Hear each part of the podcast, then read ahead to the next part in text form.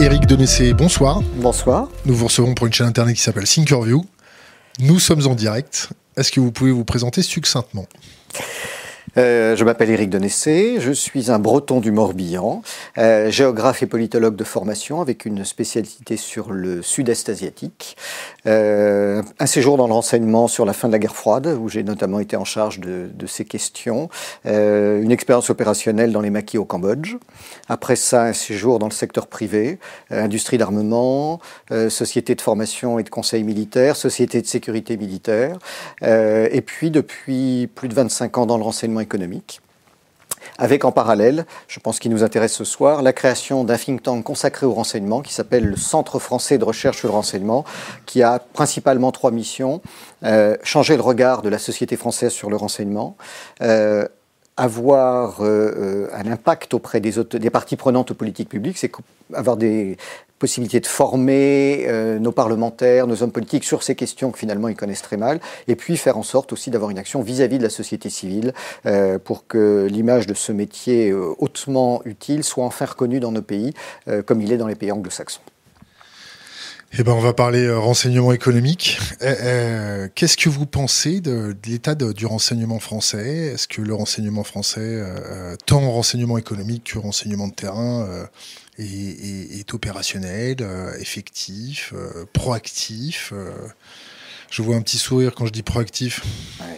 Non, il y a, aujourd'hui à la fois des choses extrêmement positives et des choses qui, le sont, qui sont moins. on doit reconnaître que depuis 2015, 13, depuis les, séries d'attentats qu'on a connues, il y a eu quand même beaucoup de choses qui ont été faites, aussi bien en matière de recrutement, euh, de budget, euh, parfois d'organisation, de loi. Donc il y a eu enfin, pour la première fois presque dans l'histoire de France, une vraie prise de conscience du rôle du renseignement. Je dirais malheureusement, c'est une prise de conscience qui relève plus du principe de précaution que de la véritable reconnaissance de l'utilité des services. Maintenant, il y a un certain nombre de défauts qu'on trouve aujourd'hui dans les services français, mais qu'on va trouver à peu près partout dans les services occidentaux. C'est que les services augmentent en effectifs. Ça génère, un, des problèmes de technocratie assez classiques dès qu'une organisation prend de l'ampleur. Et deux, il y a une forme de baisse de la professionnalisation. Puisque quand un service croît beaucoup, ses effectifs croient et en proportion, l'expérience moyenne d'une équipe va diminuer. Et ce qu'on avait à la fin de la guerre froide, où il y avait beaucoup de gens qui avaient fait toute leur carrière dans le renseignement, on avait des équipes entières qui avaient 10, 15, 20 ans d'expérience du renseignement, en France, aux États-Unis, en Grande-Bretagne, partout. Aujourd'hui, dans les pays occidentaux, France comprise, on se retrouve avec des tas de services. Vous avez des équipes entières où il y a quelqu'un qui a 10-15 ans d'expérience et derrière lui, euh, toute une équipe de jeunes qui ont un an, deux ans, trois ans, quatre ans d'expérience. Et ça, c'est un défi pas dire que ce soit une, une lacune, mais c'est un défi que connaissent tous les services.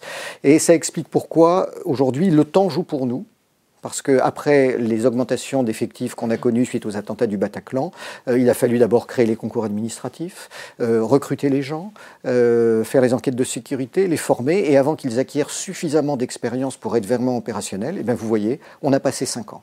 Et on est aujourd'hui au-delà de cette période de 5 ans, et je pense que les résultats vont commencer à se voir, en tout cas je l'espère. Quand vous expliquez qu'ils n'aient pas vu venir les révolutions arabes?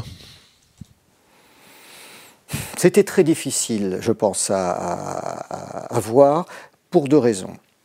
Euh, D'abord parce, parce, que je crois qu'on ne cherche que ce qu'on trouve en matière de renseignement. Donc à un moment donné où un service n'est pas orienté sur un sujet, il n'y a pas véritablement de raison qu'il le voit. Parce que contrairement à ce qu'on imagine, si on ne lui pose pas de questions, le service va faire un peu de prospective, il va faire remonter des choses, mais en réalité, il ne va pas accorder tous ses moyens euh, pour essayer de déceler euh, une évolution de, tendance.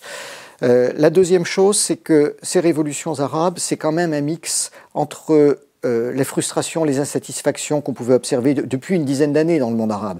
Si on prend l'exemple de la Tunisie, depuis le début du, du 21e siècle jusqu'à 2011, on voit quasiment des révoltes tous les ans en Tunisie.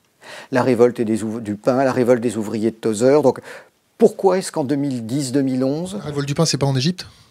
je crois que vous avez peut-être raison, mais il me semble qu'il y en a une euh, aussi euh, en Tunisie. Et en 2011, toutes ces, toutes ces révoltes qu'on voyait quasiment se produire tous les ans basculent.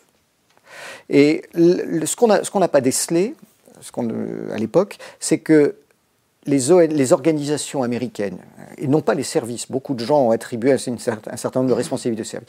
Porosité entre organisations. Alors, ce que j'appelle, c'est les fondations liées aux partis politiques, hein, le, le, National Endowment for Democracy et toutes les, toutes les, je dirais, la constellation euh, d'ONG qui ont finalement pris le relais des services en matière de politique étrangère, qui étaient financés par le département d'État et qui appliquaient toutes les théories des révolutions oranges.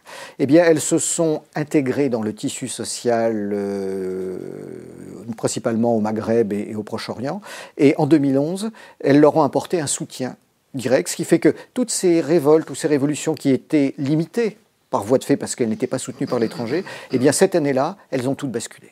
Alors, tu es en train de me dire que certaines euh, réminiscences euh, du gouvernement américain a stimulé les révolutions arabes Oui, ils ont exploité une tendance. Alors, il n'y a pas une organisation planifiée derrière. Si mes souvenirs sont on n'a pas chopé, euh, je demande à, me faire fact-checker par la communauté, euh, on n'a pas chopé euh, un fils d'ambassadeur en Égypte qui avait le bon petit kit du, révolutionnaire avec de l'argent liquide, des CD, des choses comme ça? Je ne me souviens pas de ce cas-là, mais ce que je peux vous dire, c'est que euh, nous avons monté, nous, en 2011, un groupe francophone international d'évaluation de la situation dans les conflits arabes. Euh, il y avait dans ce groupe euh, le préfet Yves Bonnet, l'ancien patron de la DST, Anne-Marie Lizin, qui est décédée il y a quelque temps, qui était la présidente du Sénat de Belgique, euh, il y avait euh, Saïda Benabiles, qui est une ancienne sénatrice algérienne et qui est aujourd'hui présidente du Croissant Rouge algérien, et quelques autres experts. Euh, donc un, véritable euh, melting pot d'individus avec des points de vue et des cultures différentes.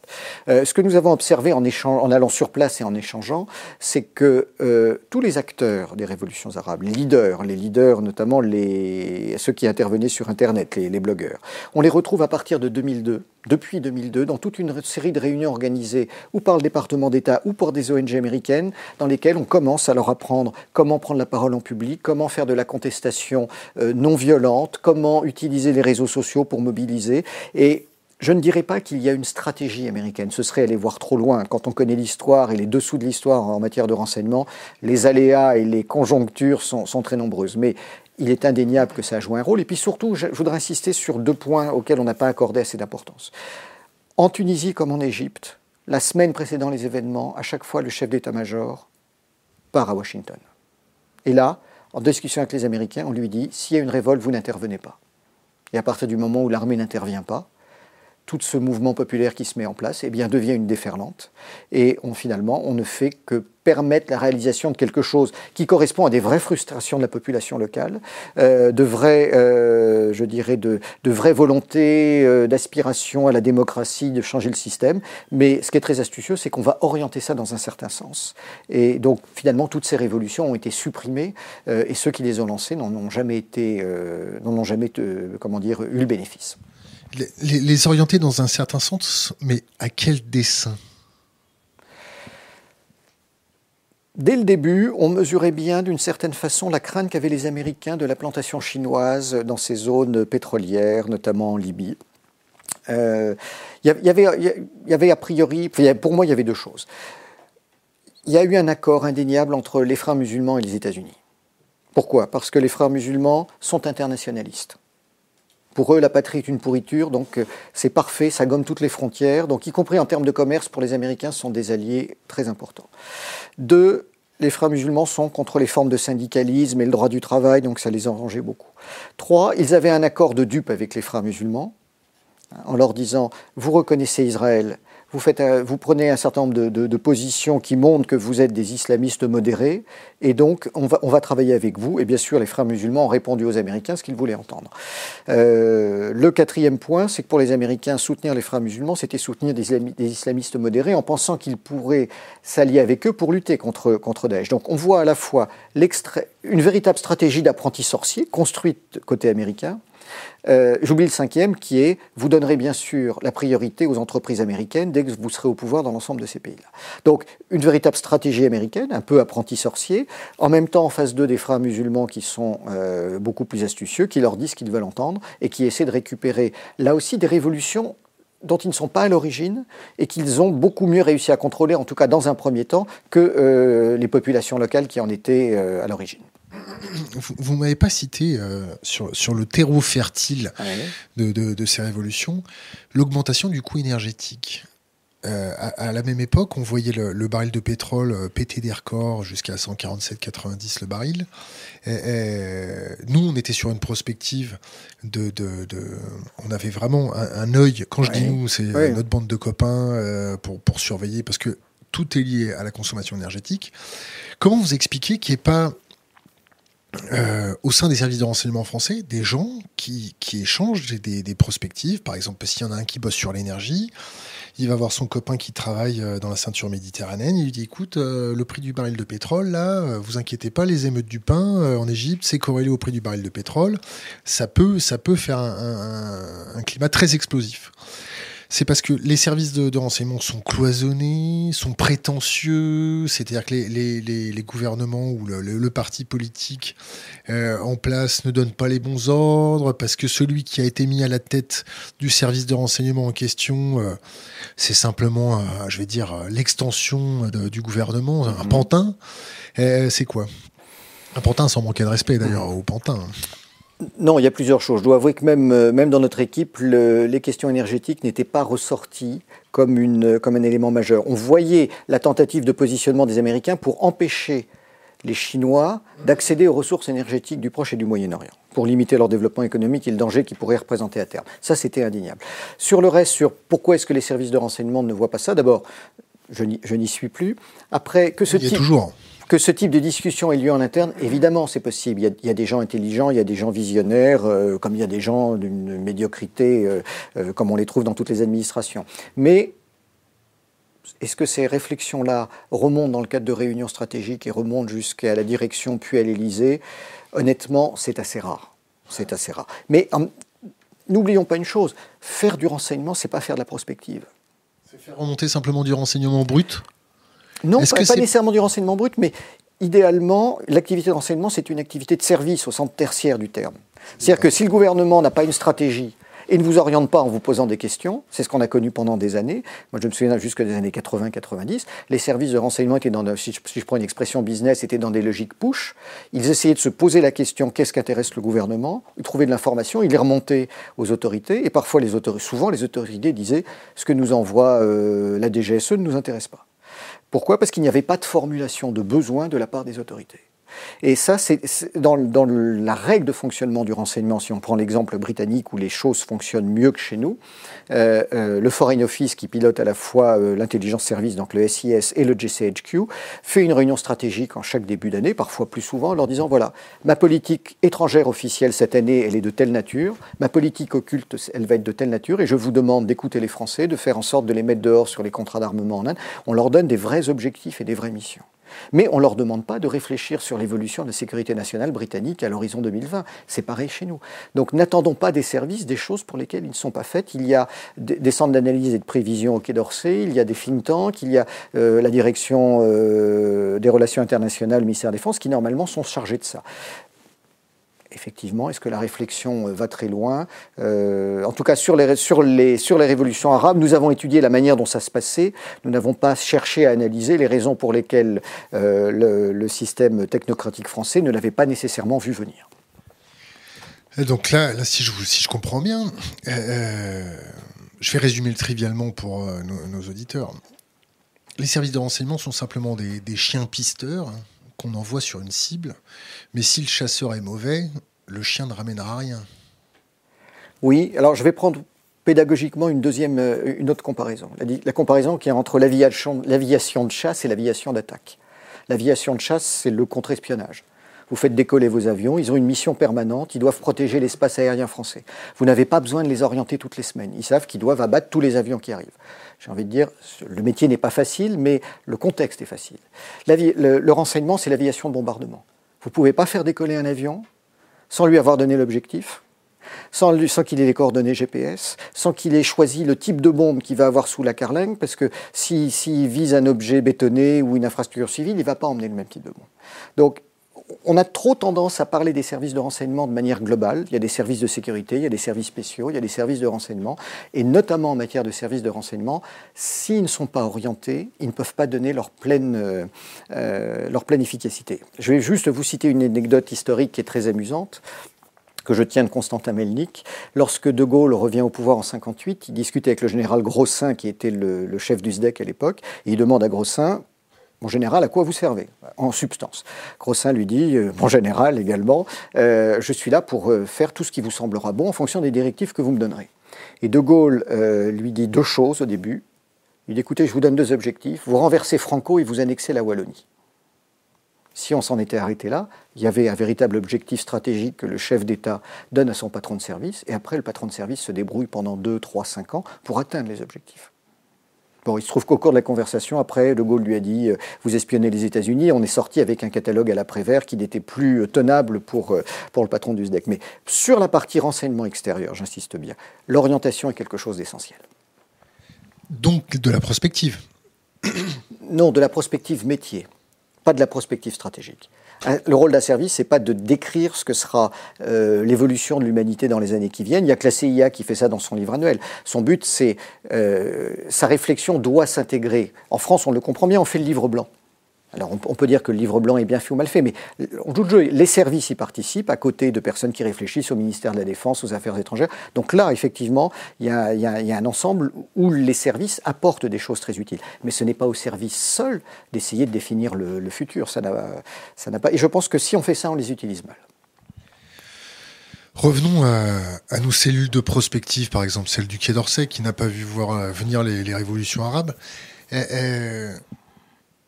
Est-ce que ces gens-là sont remplacés quand ils, quand ils se prennent des murs ou quand ils sont totalement borgnes et aveugles, ou simplement ils continuent le pantouflage, ou ils continuent d'être un petit peu planqués euh, pour certaines cellules de prospective, euh, à, continuer de, déambuler comme des fantômes, à écrire des papiers qui ne seront jamais lus, euh, financés avec nos impôts?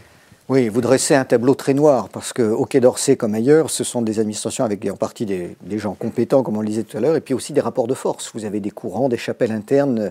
Euh, et donc, quand on voit un résultat d'une politique ou d'une étude, c'est aussi le résultat de, confrontation de points de vue, et parfois de confrontation de points de vue politique sur un pays. Vous avez au Quai d'Orsay des pro-chinois et des anti-chinois. Donc, euh, euh, si on ne connaît pas bien la technostructure, on n'arrive pas toujours à, comment dire, à détecter comment la prise de décision s'est faite. Maintenant, c'est vrai qu'il y a eu un moment où le, Centre d'analyse et de prévision avait une véritable, un véritable rôle, euh, à la fois avec un groupe d'experts et en plus financer une série d'études qu'il commandait au think tank pour essayer de, de, dégager un point de vue. Il fut un temps avant la réforme PIC de 1995 où le secrétariat général de la défense nationale avait ce rôle-là. Aujourd'hui, on s'est appauvri parce qu'à ma connaissance, il y a plus grand monde au Quai d'Orsay. Le SGDSN ne joue plus ce rôle-là. Euh, et donc, euh, ceci dit, il est tellement difficile de, dégager des lignes de force pour l'avenir aujourd'hui qu'à part le travail sur le livre blanc, personne ne le fait. Je termine sur un point les Américains qui sont assez critiques envers la CIA ont tendance à dire, et d'ailleurs c'est assez vrai, la CIA a prévu 50 des 20 dernières crises.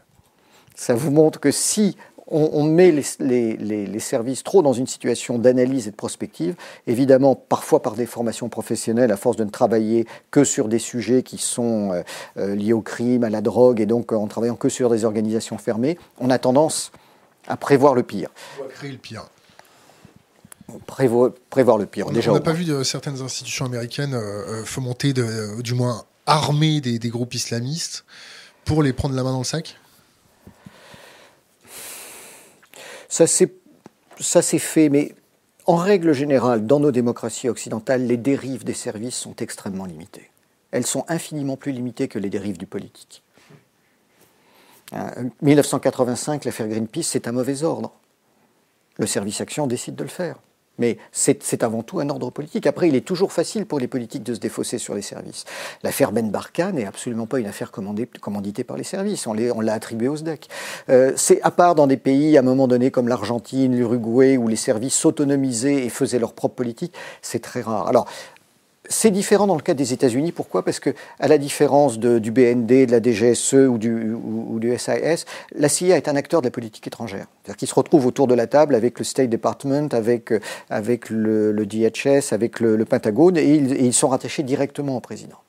Et ils peuvent tenter, par leurs actions, d'influer et de provoquer un certain nombre de choses.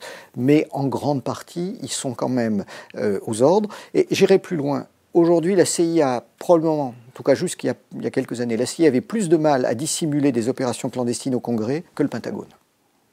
Le Pentagone pouvait créer des black units que personne ne soupçonnait, alors que la CIA était quand même sous l'effet de, du contrôle parlementaire des, commissions d'oversight. Et euh, alors, avec la lutte contre le terrorisme, ils ont repris certaines, euh, comment dire, certaines libertés.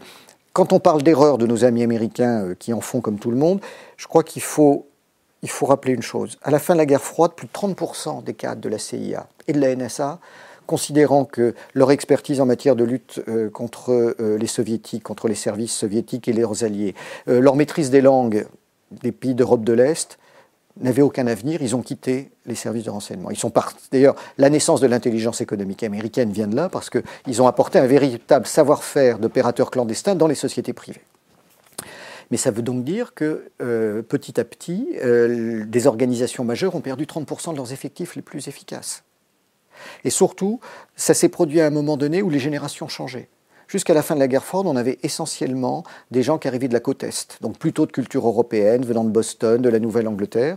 Et assez rapidement, en même temps que les effectifs ont connu une déflation, ils ont été remplacés par des gens arrivant de Californie et du Texas, avec, un niveau d'éducation plus faible, un niveau de connaissance du monde étranger plus faible, euh, pour lesquels euh, arabe égale terroriste. Et, donc tout ça fait que le niveau de ces services-là a également baissé. Euh, donc les explications sont toujours un peu plus complexes qu'il n'y paraît extérieurement. Est-ce que vous connaissez la, théorie des, baïonnettes intelligentes alors je, sais ce que Napoléon disait des baïonnettes, mais je ne connais pas la théorie des baïonnettes intelligentes. On va laisser notre communauté chercher. Eh, eh, revenons sur la NSA, euh, l'affaire Snowden. Euh, revenons sur la politique de la France euh, qui lui refuse l'asile. revenons sur la politique de la France concernant Assange. Assange qui a son fils en France, je crois bien. Euh, est-ce que la France est devenue euh, totalement le vassal américain? Est-ce que la France craint tellement l'aigle américain que euh, le coq français en a perdu ses plumes? Alors, plusieurs questions et plusieurs réponses de ma part. Premier aspect, est-ce que nous sommes redevenus non pas le vassal, mais les auxiliaires des Américains? Oui. Je suis régulièrement à l'étranger et l'année dernière, au cours d'une réunion au Moyen-Orient, un de mes interlocuteurs me dit Hey, France is back. Je dis Comment ça, la France n'est pas de retour? Il me dit non, la France est de retour dans le rang. Finalement, vous êtes depuis quelques années revenu dans le rang, vous êtes comme les Allemands, comme les Anglais, comme les Italiens, vous êtes revenu des auxiliaires américains. Ça fait mal, mais je dois concéder que c'est vrai. Euh, alors deux choses à cela. Est-ce que l'on a peur des Américains ou est-ce que l'on croit ou est-ce qu'on est gagné à l'idéologie américaine? Je pense qu'il y a vraiment les deux. Indéniablement, nos élites aujourd'hui sont de plus en plus gagnées aux idéaux américains et notamment aux idéaux néoconservateurs. Alors, à mon sens, pour deux raisons. Certains se disent c'est le sens de l'histoire. On est devenu petit, on ne peut pas s'opposer aux Américains, donc j'ai presque envie de dire retournons notre veste parmi les premiers pour être sûr d'en tirer des bénéfices. Et puis d'autres se disent, et notamment une partie des élites de gauche françaises qui ont été très tiers-mondistes à un moment donné, et qui se rendent compte que le tiers-monde, ça ne marche pas, et qui ont fait presque sur un plan idéologique un virage à 180 degrés, qui sont aujourd'hui les premiers critiques de ce qui se passe dans le tiers-monde et qui, par, presque de manière mécanique, sont devenus euh, à partager des, des, idéaux néoconservateurs. Donc on a à la fois des mercenaires qui changent leur veste, on l'a vu dans l'affaire Alstom, il faut être extrêmement clair, c'est une trahison des élites euh, qui mériterait des procès en cascade, et de l'autre côté, on a des gens qui sont convaincus que finalement... Euh, il n'y a rien à tirer d'un certain nombre de pays, que, les que, le monde islamique ne réussit pas et qu'il faut se comporter de cette façon-là avec eux. Ben, résultat, euh, ça fait déjà deux, moitiés, enfin en tout cas deux parties de nos élites qui euh, rament dans le même sens que ce qui se passe à Washington. J'ai envie d'ajouter que la, récente réaction du président Macron au moment du G7 avec euh, l'invitation... Avec les Russes le rapprochement avec les Russes et, la venue de, du Premier ministre, de, pardon, du ministre des Affaires étrangères iranien à mon sens, n'est pas une initiative française. On le présente comme un ultime sursaut de notre politique étrangère avec ce qui s'est passé au Quai d'Orsay, mais je n'imagine pas un instant euh, la France et Emmanuel Macron prendre cette décision-là sans en avoir informé préalablement les Américains. J'irai même plus loin. Hier, John Bolton a été débarqué, euh, c'est une excellente John chose. Bolton qui était le conseiller à la sécurité nationale de, Donald Trump, qui est le dernier néoconservateur encore euh, qui était présent dans, dans, la, dans, la dans la technostructure américaine. John Bolton a probablement fait ce qu'a essayé de faire Donald Rumsfeld en son temps, c'est-à-dire utiliser le Pentagone pour déclencher une guerre sans en informer le président et le mettre devant le fait accompli. Et c'est pour ça que notamment il a été lâché par euh, Pompeo, le, patron du département d'État. Euh, Bolton était totalement fou. Euh, il voulait déclencher la guerre contre l'Iran. Il était anti-Poutine et en plus il voulait envoyer les porte-avions américains en, raison de ce qui se passe à Hong Kong. N'oublions pas que Trump n'était pas anti-russe. Seulement Trump ne peut pas prendre la décision tout seul de se rapprocher de la Russie. Il a besoin d'un éclaireur. Un éclaireur qui refasse la jonction Regardez les. Alors, il y a deux choses qui sont importantes. Regardez les images de la connivence entre Trump et Macron au dernier G7. Elles sont très intéressantes. Deuxième chose, on a ressorti sur la télévision américaine hier une phrase de Trump au G7 qui n'était pas sortie au moment du G7. Trump dit il vaut mieux que Poutine soit dans la tente qu'à l'extérieur. Donc j'émets de forts doutes sur la réelle autonomie française. Et je me réjouis de, ce changement de, politique, mais j'émets de forts doutes sur la réelle autonomie française, mais peut-être euh, que je me trompe. À, la semaine des ambassadeurs, d'ailleurs on, les remercie d'avoir fermé euh, toutes les invitations publiques, euh, Macron a, demandé à, à, ses chiens de garde, si je peux les appeler comme ça, d'être plus cool mhm. avec le, rapprochement russe, euh, avec euh, la, diplomatie russe et des choses comme ça. Est-ce que vous pensez que nous, nous sommes vérolés par des néoconservateurs qui vivent dans un ancien temps et qui tiennent encore les institutions françaises et qui pourraient empêcher l'ordre du président? Non, je ne pense pas. Qui est des freins et des, euh, comment dire, et des blocages et des retards, oui, bien sûr. Euh, non, honnêtement, quels que soient les défauts que nous pouvons avoir euh, au niveau national ou de l'administration, les gens quand même fonctionnent correctement. Euh, tout n'est pas satisfaisant, mais imaginez euh, euh, des structures essayant de saboter le, pouvoir, les, directives du président. Non, ce sont plus des affrontements. Il y a des négociations, il y a des tentatives, il y a des retards, mais je, n'y crois pas. Tout le monde n'est pas anti-russe au Quai d'Orsay ni, ni, dans les armées. la vraie question, c'est est-ce que ça n'arrive pas trop tard? Parce, parce que finalement, les Américains et notamment les, équipes de la, CIA, ont fini par provoquer ce qu'elles disaient il y a quelques années qui était faux. Vu que nous avons bafoué un certain nombre d'accords oraux et écrits qui avaient été euh, signés, ou en tout cas, euh, comment dire, évoqués avec les Russes à la fin de la guerre froide, euh, pendant longtemps, les Russes ont laissé faire, et au bout d'un moment, ils se sont à leur tour radicalisés. C'est-à-dire qu'ils se sont remis à faire de manière massive de l'espionnage contre l'Occident, ils se sont remis à faire des cyberattaques, c'est une réalité. Seulement ces cyberattaques, cet espionnage massif, il faut savoir que nous sommes en partie responsables de l'avoir provoqué par l'attitude que nous avons vis-à-vis des Russes. Alors Poutine n'est pas un saint. C'est un, bon officier de renseignement au demeurant, mais finalement, il a bâti d'une part sa popularité sur son opposition à l'Occident depuis quelque temps, en disant on ne peut pas faire confiance à ces gens-là. Il y a un vrai mépris des Européens, en disant vous êtes des, euh, auxiliaires des Américains, euh, vous n'avez plus d'autonomie, et, la France a beaucoup chuté, notamment dans leur, dans leur estime. Euh, je pense que, et je souhaite que les relations s'améliorent, mais on risque de se regarder en chien de faïence, parce qu'on a creusé le fossé, l'air de rien. C'est un jeu dangereux de ne pas respecter sa parole avec les Russes? Avec tout le monde. C'est un jeu extrêmement dangereux.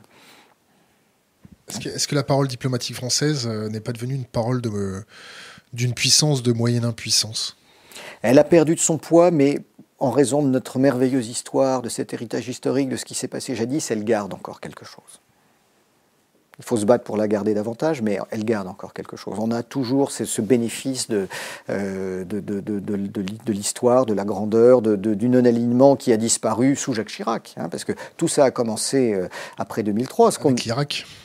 Quelques, après, après s'être opposé de manière tout à fait justifiée, intelligente et même véhémente à la politique américaine, dans les mois qui ont suivi, n'oublions pas que Jacques Chirac s'est rendu compte que ça, en tout cas, a pris peur et il y a eu dans l'ombre un virage là aussi à 380, ah, pardon, à 180 degrés, ça suffit. Euh, et voilà. Et donc on est, euh, euh c'est pas après Chirac, c'est dès, dès, la présidence Chirac qu'ils euh, se sont dit à tort, on est peut-être allé trop loin, donc maintenant on va donner des gages. Et c'est malheureusement la mécanique remonte à quelques années déjà. On reviendra peut-être sur la Russie après. Je voudrais qu'on. Et on n'a pas parlé de Snowden. Allez. Je défends Snowden c'est un lanceur d'alerte absolument indispensable. Alors, je, je, serais américain, je comprends tout à fait que ce soit un traître en termes juridiques pour quelqu'un qui est dans le renseignement. Mais en même temps, c'est quelqu'un, je mets de côté son, parcours personnel et ce qui l'a amené à prendre cette décision qu'il explique aujourd'hui euh, euh, d'une manière peut-être un peu circonstanciée. Mais Snowden est supérieurement utile. Le fait que euh, nous n'ayons aucune, euh, je dirais, euh, assistance, procédé à aucune assistance à son égard, c'est différent du cas d'Assange, hein, est quand même quelque chose d'anormal. Hein, parce que le système américain devient fou. Vous, disiez tout à l'heure, est-ce qu'on n'est pas avec des je pense que notre monde occidental véhicule un discours qui, qui a tendance à dire le monde a changé, il faut le regarder différemment. Sauf que beaucoup des gens qui sont aux affaires continuent à clamer ça, mais en raisonnant avec, avec, les, méthodes de avec les modes de réflexion qu'eux-mêmes ont gardés de la guerre froide. Et ce qui entraîne une espèce de, déséquilibre, parfois de schizophrénie. Et généralement, plus, plus les gens disent il faut regarder le monde différemment, plus ils sont coincés dans un certain nombre d'idées reçues. Et le fait de ne pas mesurer aujourd'hui que pendant la guerre froide, nous avions d'un côté un système totalitaire soviétique, un des pires que l'humanité n'ait jamais produit, avec euh, euh, la volonté d'exporter la révolution, euh, la dictature du prolétariat, le soutien à des mouvements terroristes, le soutien à des mouvements communistes, les pires massacres, même si les nazis ont fait la Shoah, les pires massacres restent malgré tout les, massacres des Khmers rouges, de Mao et de, et et de, et de Staline. Et l'autre côté, nous avions les États-Unis, qui est une démocratie extraordinaire. Et en l'espace de 20 ans, la, Russie est loin d'être parfaite, mais elle attend. Les États-Unis aussi, c'est un peu la merde en Amérique du Sud. Hein. Mais en tout cas, c'était le, champion du camp occidental avec un système qui marchait bien. Euh. et puis, en l'espace de, de, 10 ans après la fin de la guerre froide, la Russie, qui n'est certes pas euh, euh, le, paradis sur Terre, a commencé des expériences démocratiques, a essayé de se réformer, a donné son indépendance de manière forcée ou pas forcée à toute une série de pays et a essayé de revenir vers nous. Donc, il y a eu une amélioration nette. De l'autre côté, les Américains sont radicalisés. Ils ont commencé euh, à imposer euh, leur droit international à peu près partout. Ils ont commencé à agir de manière unilatérale. N'oublions pas que c'est, pour la première des démocraties, c'est le pays qui a légalisé la torture.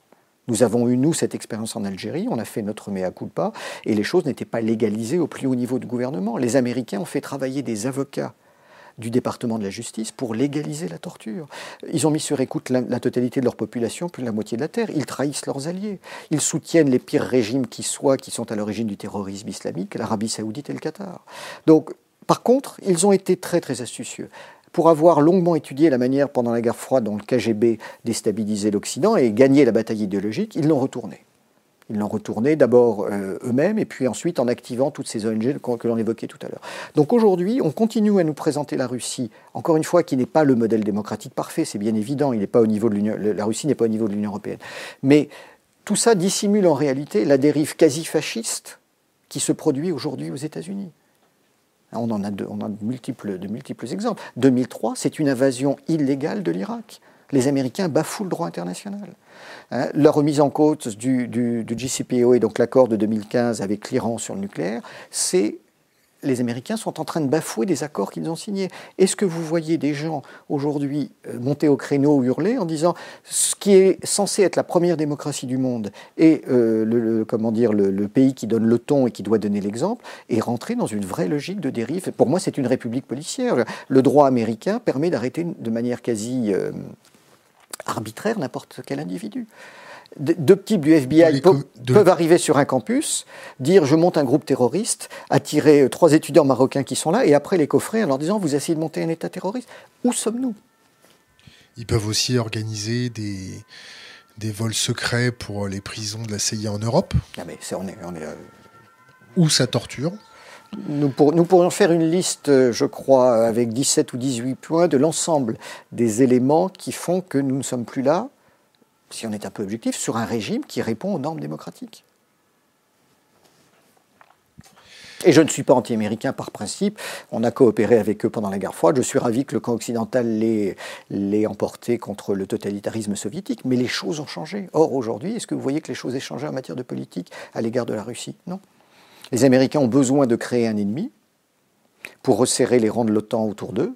Et à ce moment-là, ils, enfin, n'hésitent pas à recourir à toutes sortes de moyens, y compris la falsification des faits sur la révolution ukrainienne, sur toute une série de choses pour noircir le tableau de, le tableau de Poutine, qui encore une fois n'est pas un saint, nous sommes d'accord. Vous, parlez de falsification de la révolution ukrainienne. Euh, en quoi ça a été falsifié?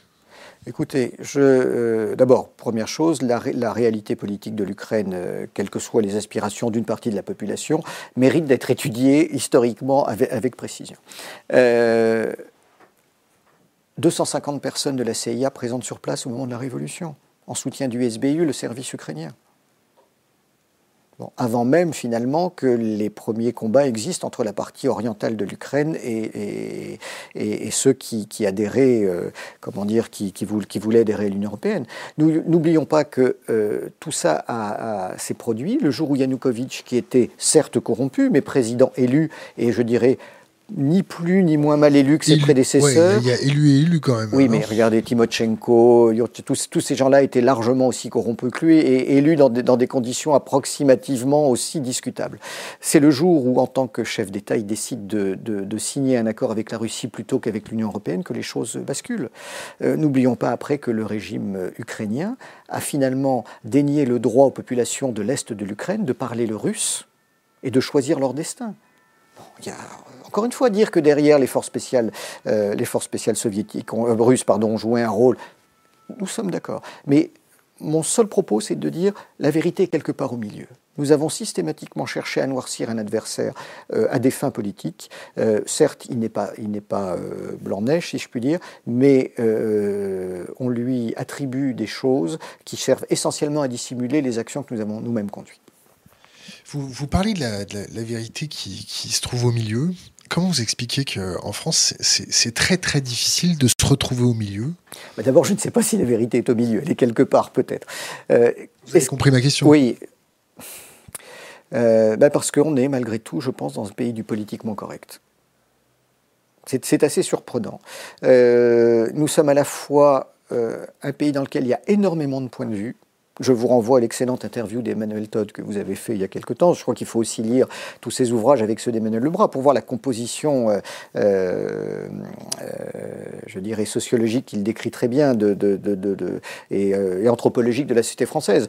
je fais juste un aparté. Pourquoi est-ce que, historiquement, tous les drames, tous les grands épisodes que nous avons connus en France ont une valeur universelle? C'est qu'on retrouve sur notre territoire tous les types anthropologiques qui sont présents dans les pays voisins qui eux-mêmes n'ont pas autant de types anthropologiques. Donc toute lutte sociale, tout, tout conflit interne en France euh, a obligatoirement une, répercussion mondiale parce que nous, avons en échantillon toute une série de, de, de, comportements euh, et, euh, et, de, types sociologiques. et donc nous sommes plus divisés que les autres. Si on regarde l'histoire de France, quasiment tous les conflits externes se sont doublés d'un conflit interne. Et donc, moi j'observe depuis, depuis des années, notamment au Cambodge, qui est un pays que je, connais bien, où j'ai travaillé, euh, nous sommes aussi capables d'exporter cette division. C'est-à-dire que les problèmes police-gendarmerie que nous avons en France, dès que le Cambodge a été libéré de, de, l'occupation vietnamienne après, à la fin des années 90, eh bien les Français, au lieu d'envoyer uniquement des deux corps, ont envoyé les deux corps, et aujourd'hui il y a des problèmes police-gendarmerie au Cambodge. Voilà, on est, on est capable d'être divisé et d'exporter ça. Mais le paradoxe, c'est que c'est aussi chez nous qu'est est né des nations, parce qu'il fallait bien unir des gens qui avaient peu de points communs. Et on a fini aussi par créer cette espèce de courant mainstream du politiquement correct. Et je dirais que ça ne s'est pas amélioré. On est pour le coup en plein dedans aujourd'hui. Comment on fait pour combattre ça? Ben, Il faut rétablir une forme de liberté d'expression. Ça, ça, le euh, beaucoup, beaucoup de, on a beaucoup de moyens de le faire aujourd'hui et votre, euh, votre chaîne en est un des exemples. Seulement, ce qu'on ne mesure pas, c'est que c'est beaucoup plus difficile qu'on ne l'imagine. Ce que je veux dire à travers ça, c'est que pour avoir étudié la désinformation soviétique pendant la guerre froide, qui était d'une efficacité remarquable, on s'est dit à la fin de la guerre froide, non seulement la guerre est terminée, et on, est arrivé rapidement dans la société de l'information, on, se disait il n'y aura plus jamais des informations de cette nature-là. Or, en réalité, c'est le contraire. C'est-à-dire que la société de l'information, Internet, les fake news, les réseaux sociaux, euh, le contrôle des médias par un certain nombre de grands groupes internationaux, notamment américains, n'ont fait que décupler cette désinformation. Et ce qui se passe, c'est qu'on est dans une société où on a probablement 10 ou 100 fois plus de moyens d'information qu'avant, mais il y a probablement 10 000 ou 100 000 fois plus de fake news d'avant. Et ce qui manque, c'est le filtre. Et aujourd'hui, les jeunes générations et même nos élites, soit elles n'ont pas le filtre, soit elles n'ont pas le temps de faire ce travail de filtrage. Ou soit elles poussent. Oui, ou soit elles poussent, elles sont complices, mais juste un chiffre, ou quelques chiffres qui, moi, me sidèrent. La, la moyenne de la lecture en France, un livre et demi par an et par habitant. La biographie de Nabila? Oui, ça intègre, euh, je pense, les, biographies de Zidane et les livres de recettes de cuisine. Un livre et demi par an et par habitant. Vous imaginez, alors, ben, euh, euh, je mets de côté les difficultés économiques du secteur de l'édition. Je mets de côté aussi qu'on peut en partie compenser par certaines émissions intelligentes la culture. Mais ne serait-ce que le processus mental qui est généré par la lecture est en train de disparaître. Et nous, on le ravive beaucoup parce qu'on a une communauté qui lit beaucoup, qui nous envoie beaucoup de bouquins, et on est très fiers d'eux. Euh, euh, chez nous, ça lit beaucoup. revenons, revenons, à nos moutons. Euh, encore un petit mot sur Assange. Oui. Assange est un personnage plus sulfureux, je, auquel je me suis moins intéressé parce que euh, je me demande s'il n'y a pas un côté anarchiste chez lui de mettre le, bazar pour le plaisir de mettre le bazar. Donc euh, il a parfois un rôle utile, il a parfois un rôle, euh, un rôle critiquable. Euh, c'est pour moi différent du cas de, de, Snowden qui vraiment, parce qu'il a, parce qu'il a révélé, par sa démarche, a quand même, a quand même attiré l'attention sur, sur beaucoup de choses et finalement a emmené, à, provoquer une certaine forme dans, comment dire, est parvenu à enrayer le système américain. et ça, c'est une, c'est une bonne chose même si le système américain ne marche pas aussi bien que ça, parce que entre la, quantité d'interceptions, la vitesse à laquelle on peut les exploiter, ce qu'on peut stocker et ce qu'on en tire, le résultat n'est pas très positif. Attendez de voir les capacités de l'intelligence artificielle avec tout ce qui a été stocké. Hein. oui, très honnêtement, j'attends de voir, parce que regardez bien, ça fait des, on, a cet effet de mode tous les 10 ou 20 ans même si entre, entre, entre les différentes périodes où on a ces cycles d'effets de mode, l'intelligence artificielle progresse, c'est indéniablement un bel outil. Ce ne sont malgré tout que des algorithmes. Oui, et, qui, qui, qui, qui, pond l'algorithme hein, euh, Quel dessin.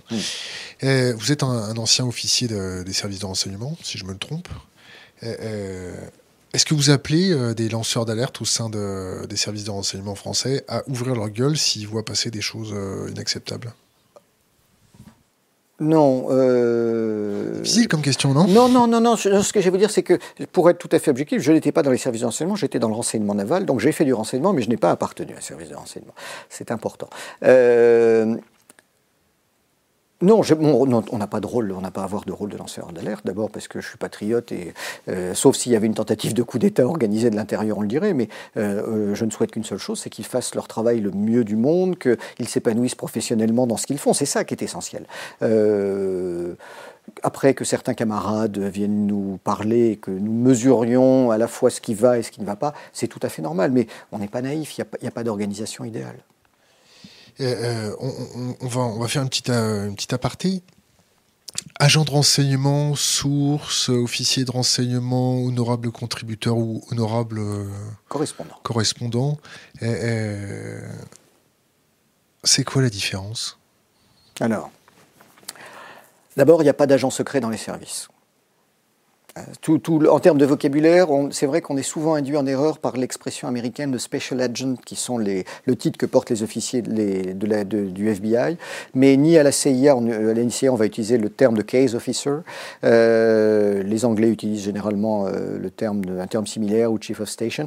Et chez nous, on utilise le terme ou d'officier euh, traitant, ou d'exploitant, ou d'officier de renseignement dans les armées. Le terme agent secret, c'est à la fois techniquement et, étymologiquement la personne qui agit secrètement pour vous, c'est-à-dire un individu qui est ciblé, approché, enfin donc environné, recruté, formé pour vous donner de l'information et qui accepte, donc dirigé, et qui accepte un plan de communication contraignant. Donc ça veut dire qu'un un agent est quelqu'un qu'on va si, demain je donne un exemple tout à fait tout à fait euh, exact. Alors Sim Renaï, je ne sais pas si vous avez. Euh, j'ai vu son interview sur votre chaîne. C'est un agent de la DGSE. Écoutez, je, n'ai pas regardé la totalité de son, interview pour une question de temps. Son statut me semble un peu, euh, comment dire, un petit peu trouble. Trouble, c'est j'ai du mal à le mettre dans une case ou une autre. Mais je vais vous citer une anecdote qui, à mon avis, en matière de pédagogie, est plus intéressante. Lorsque Valéry Giscard d'Estaing arrive au pouvoir en 1974 euh, il convoque le patron euh, du service qui était euh, Alexandre de Marange et il lui dit une chose qui est assez intéressante en lui disant les négociations du GATT vont avoir lieu sous peu. Est-ce que nous avons une source au département du commerce américain? À ce moment-là, bien sûr, ce qui est intéressant, c'est que le patron du service il dit Mais monsieur le président, si vous voulez ça, il aurait fallu poser la question deux ans avant, le temps que justement on identifie ce qu'on appelle une structure utile qu'est-ce que c'est que le département du commerce Où est le bureau qui s'occupe euh, des négociations du GATT Combien sont-ils 2, 3, 8, 10 Qu'on les étudie les uns après les autres. Qu'on se dise, ah, il y en a un qui a une faiblesse, soit il a des problèmes d'argent, soit il a des problèmes sexuels, soit... qu'à ce moment-là, ayant fait son environnement, on voit si on peut l'approcher qu'on décide sur quel levier on va jouer, comment on va le manipuler, qu'une fois, que si ces choses-là arrivent à se faire, qu'ensuite on le forme, Hein, pour qu'il nous transmette des documents, qu'il fasse un certain de photographies, et qu'on mette en place avec lui un plan de communication pour que euh, euh, les documents qu'il nous transmettent ne soient jamais décelés. C'est beaucoup plus qu'un indique de police avec qui on va. Alors, je dis, les indices de police sont hautement utiles également. Mais la notion d'agent, c'est ça. C'est Et en plus, pour terminer, s'il est pris, l'agent n'a pas la couverture diplomatique. Il est pendu, euh, fusillé ou, euh, ou emprisonné. Euh, alors que l'officier traitant qui travaille depuis l'ambassade ou qui vient pour des missions de courte durée, lui, bénéficie ou de, ou de passeport diplomatique ou d'un passeport de service. Euh, on reviendra sur ces, petites questions de sources, de taupes euh, et ainsi de suite, mais je voudrais, je voudrais qu'on prenne un peu de temps sur l'Arabie Saoudite, le Qatar et la schizophrénie diplomatique française de traiter avec ces gens-là. Euh, en particulier l'Arabie Saoudite qui découpe les gens, des journalistes dans leur mhm. propre ambassade. ils sont fait avoir par les services de renseignement turcs qui avaient monitoré l'intégrité de l'ambassade. Hier, j'ai lu les le compte rendu de, certaines voix qui étaient dans l'ambassade. Mhm. Il y a un mec qui dit euh, bon, bah, j'ai pas l'habitude de travailler sur des corps chauds. Euh, d'habitude, je mets mon casque, je bois un petit peu de thé et mhm. tout va bien se passer. Comment vous expliquez euh, qu'on parle encore avec ces gens-là Comment vous expliquez que ces gens-là ne soient pas plus secoués par la communauté internationale?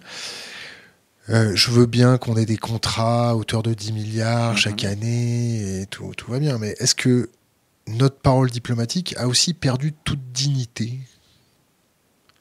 Je pense que ce n'est pas une question de dignité de parole diplomatique. Pour moi, il y, a deux raisons. Vous en avez évoqué une, c'est l'argent. L'argent, qu'elle soit sur euh, des grands contrats, sur, des, investissements chez nous, euh, sur parfois du financement de partis ou d'individus, il faut être très clair.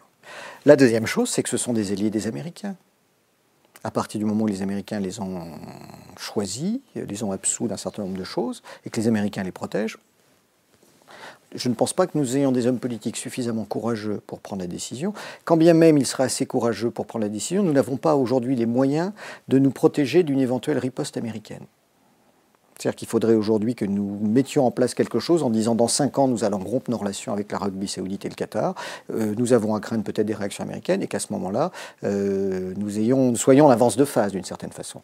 Mais aujourd'hui, c'est impossible. Alors, j'ajoute à cela qu'il plus de l'enfumage, vous allez trouver un certain nombre de personnes qui coopèrent avec les services saoudiens et qataris, qui luttent contre l'islam radical. Mais il y en a. Mais bien sûr, parce qu'ils luttent contre le type d'islam radical qui porte atteinte à leur pouvoir. Et donc vous trouvez des gens pleins de bonne foi dans les services euh, français et étrangers qui vous disent non, non, les Saoudiens luttent contre l'islam radical. Euh, ça, ne veut strictement rien dire. Non, c'est pour moi une des plus grandes aberrations euh, actuelles. J'ai envie de dire, c'est comme, c'est comme si on essayait de lutter contre la montée d'un nazisme en France en étant allié à l'Allemagne hitlérienne. C'est vraiment de ce niveau-là.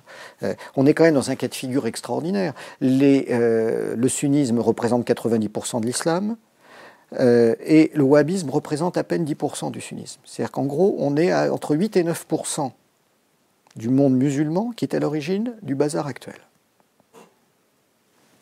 Pourquoi est-ce qu'en 2003, les Américains n'ont pas envahi Riyad, Doha, plutôt que d'aller à Bagdad? Alors, je ne dis pas que c'était facile et que les conséquences n'auraient pas été dramatiques, mais honnêtement, on marche sur la tête. On est sur des régimes. Alors Pierre connaît ça, euh, qui est un ami, en parle encore mieux que moi. On est sur des régimes misogynes, sectaires, obscurantistes, archaïques, mais c'est absolument bien. Comment nous, une démocratie occidentale, pouvons-nous accepter des relations avec eux? Et il y, a un exercice très simple à faire. Je pense que nous publierons bientôt quelque chose dessus. Vous prenez d'un côté l'Iran et d'autre côté l'Arabie saoudite. Dans l'esprit des politiques et dans la manière dont, les médias présentent les choses, on a l'impression que l'Arabie saoudite est presque un État respectable et que l'Iran est le pire des États au monde.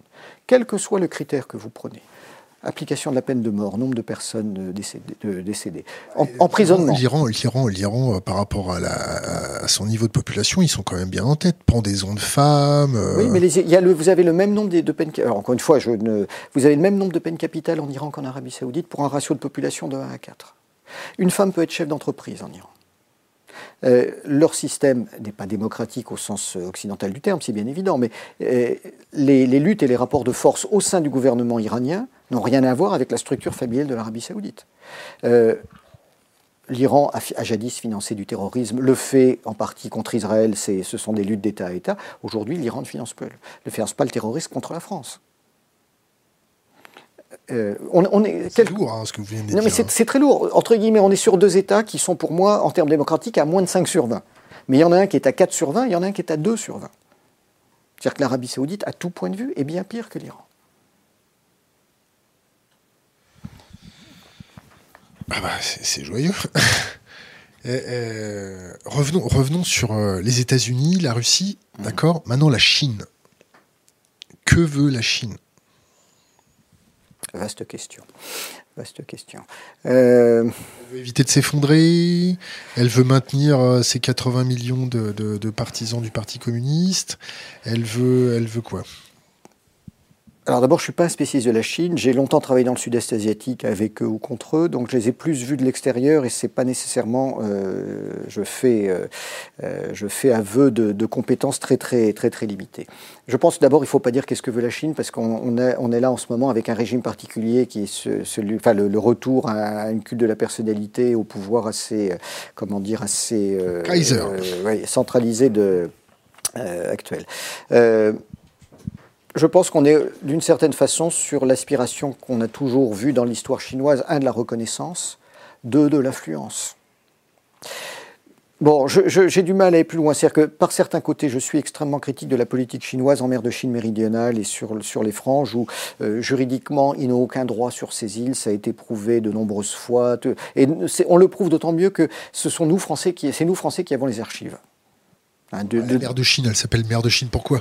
Non, non, mais c'est pas ça, c'est qu'à l'époque de, de, l'Indochine coloniale, il faut regarder ce que publiait l'Institut des pêches d'Indochine dans les années 29. On a déjà des, on a les premières photos des îles Spratly, on a les photos des îles Paracel, on a, on a toute une série de choses qui, qui là, la diplomatie française, par ses départements cartographiques, par ses archives, joue un rôle réel. Donc les revendications chinoises sur ces zones-là sont tout à fait inacceptables.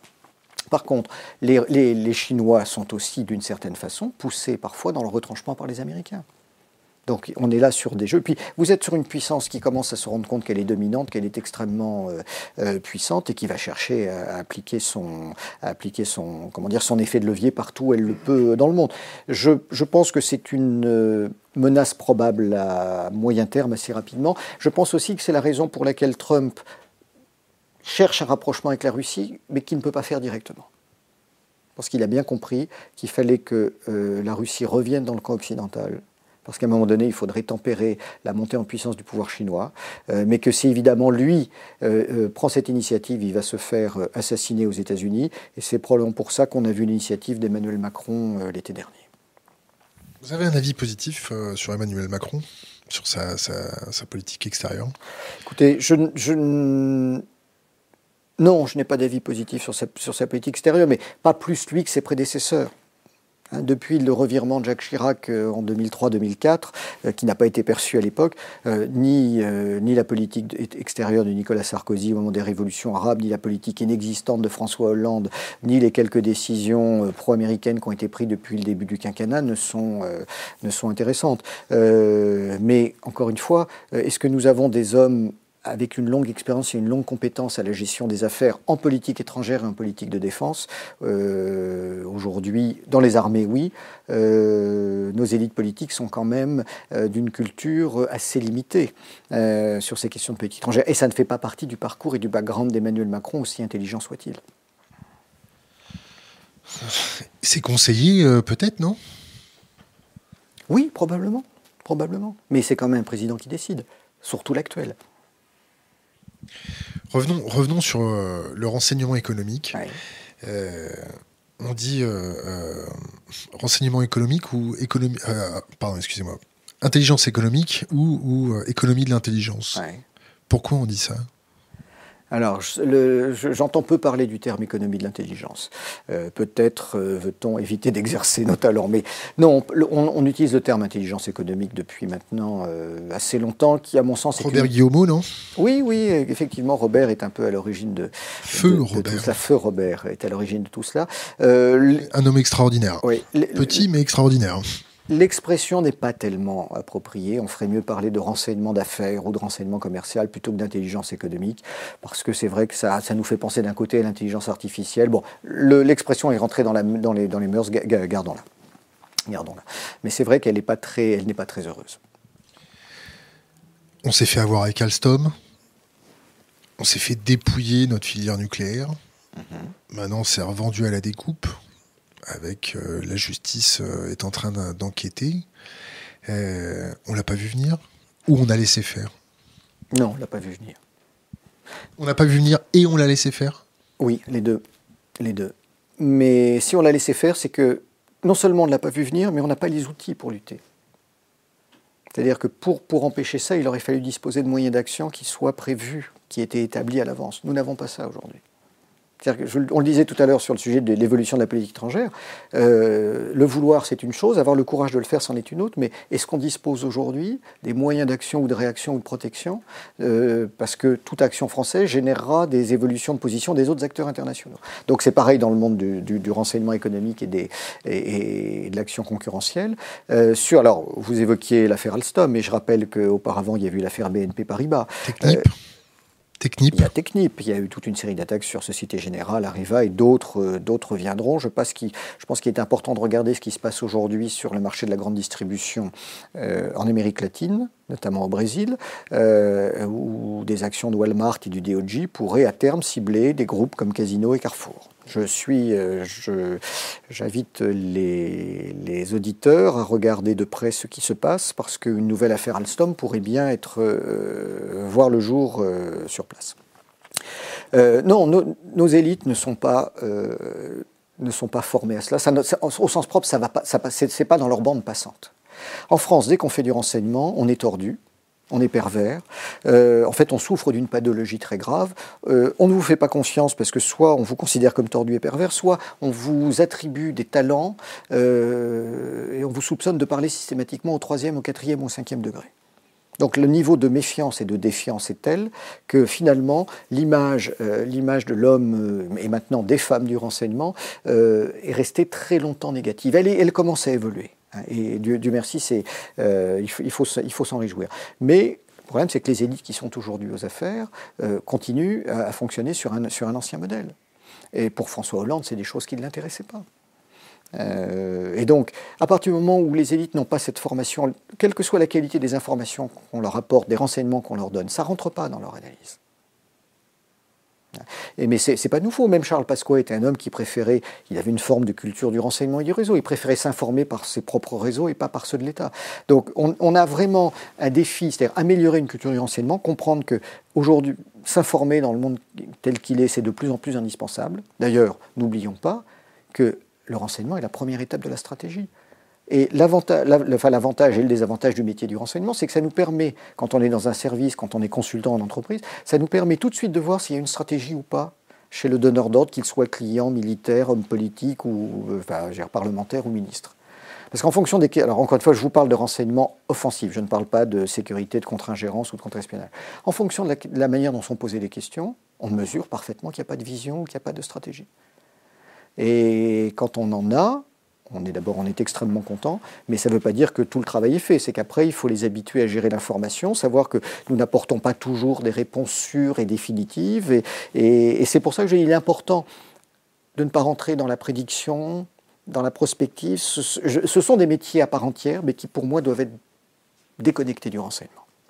Ça doit être un métier de civil? Non, non, non, c'est un, c'est un métier qui peut être exercé par tous. Après, il doit y avoir des organismes civils, des organismes militaires, des organismes policiers selon, selon les... Non, il n'y a pas de... On fait, comment pour contrôler, euh, du moins, comment, comment la société civile peut contrôler ces services de renseignement? D'abord, on ne va pas contrôler tous les services de renseignement de la même manière. Vous ne contrôlez pas le service du renseignement territorial qui mène peu d'actions clandestines de la même façon que vous allez contrôler la DGSI, la sécurité, la DRSD, le renseignement militaire ou le renseignement extérieur. On est là sur cinq, sans oublier les autres, on est là sur toute une série de types de services qui ont des métiers différents, donc des pratiques différentes, donc on ne peut pas appliquer les, mêmes modes de, contrôle. Euh, certains relèvent de la loi française, tous ceux qui travaillent sur le territoire. Euh, la DGSE, par exemple, ne fait que de l'espionnage, que de la clandestinité.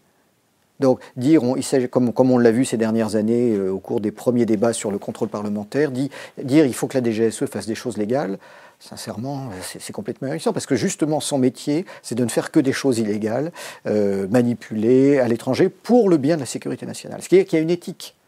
Il y a une légitimité, il y a une éthique. Ne croyons pas parce que les femmes et les hommes du renseignement font des choses qui ont été popularisées, fantasmées, déformées dans les, dans les films d'espionnage, qui n'ont pas eux-mêmes euh, des valeurs humaines et, de l'éthique quand ils décident de choisir un agent dans une méthode de recrutement. Euh. alors bien sûr, c'est de la casuistique. À un moment donné, on se dit s'il faut éviter un attentat qui va euh, faire une centaine de victimes et qu'on doit nous-mêmes ruiner la vie de quelqu'un, on peut se poser la question. Mais donc les, modes de contrôle doivent être très différents. Je pense qu'il y a un domaine sur lequel le contrôle doit... Enfin, on ne doit pas contrôler les opérations. D'ailleurs, il y a peu de pays qui le font. Les États-Unis le font. Nous avons en France une commission qui n'est pas une commission de contrôle, qui est une délégation de suivi, délégation parlementaire au renseignement. C'est quelque chose finalement d'assez bien proportionné.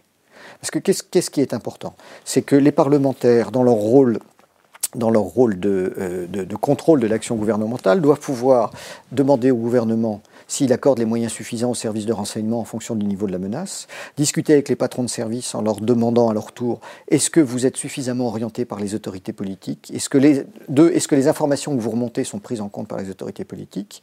Euh, Et puis euh, aller voir les autorités politiques après, s'il le faut, en disant mais euh, suite à une discussion avec un directeur du, du service, nous nous apercevons que vous n'avez pas tenu compte de l'information qu'il vous a donnée.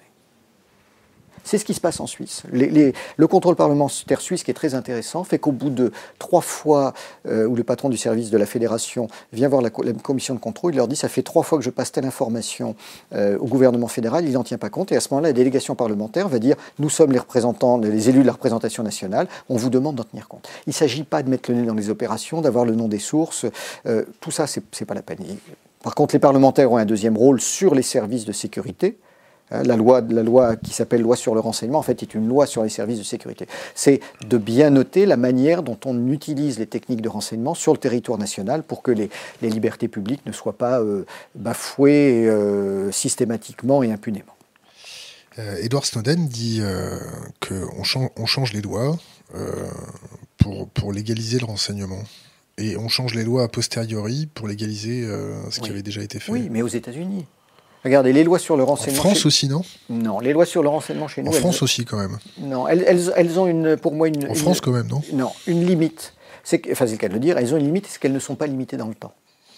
La loi sur le renseignement, euh, si on la met en place uniquement en disant tous les trois ans on la réévalue, eh bien, elle ne présente pas de danger parce qu'une fois que le danger islamiste a, disparu, finalement, un certain nombre de mesures spéciales peuvent être, peuvent être euh, suspendues. Aujourd'hui, mettre une loi sur renseignement sans limite de durée est discutable, parce qu'imaginons qu'un régime euh, comme un 1903, dans le cadre d'une élection parlementaire libre, euh, qu'un régime extrémiste arrive au pouvoir, il aurait juridiquement et, sur le plan législatif les moyens de mettre le reste de la population sous surveillance. Donc c'est pas ce qui se passe. En fait, Snowden, il dit on change les lois pour faciliter la surveillance. Oui, alors. Euh, il, il scolaire. oui, oui, il évoque plusieurs choses. Il évoque des pratiques. Je dis qu'ils doivent probablement se faire en France, mais je n'en ai aucun élément de, preuve, mais je le vois dans notre pays. C'est que, vu que nous ne pouvons pas et nous ne devons pas espionner notre propre population par des moyens techniques, dans un certain nombre de cas, nous le faisons faire par nos alliés. Et après, on fait des échanges de renseignements. Alors, je, voilà, par exemple, imaginons que les Américains écoutent ce qui se passe en Allemagne parce que le BND ne peut pas le faire où le BFV ne peut pas le faire, et donc ils donnent les informations aux Allemands, et les Allemands vont surveiller peut-être des citoyens américains aux États-Unis ou ailleurs, et donner les bon, Ce sont des techniques de contournement qui existent. Bon, ceci dit, très honnêtement, est-ce que notre démocratie est mise en danger? À la fois, les lois ont quand même euh, des limites, et deux, il faut aussi se poser la question, que font, encore une fois, les femmes et les hommes qui sont dans les services? La responsabilité est quand même une. Enfin, le, sens de la responsabilité, de l'éthique est quand même quelque chose qui, qui, existe. Et je pense que nous dériverions, nous aurions un, Edward Snowden français.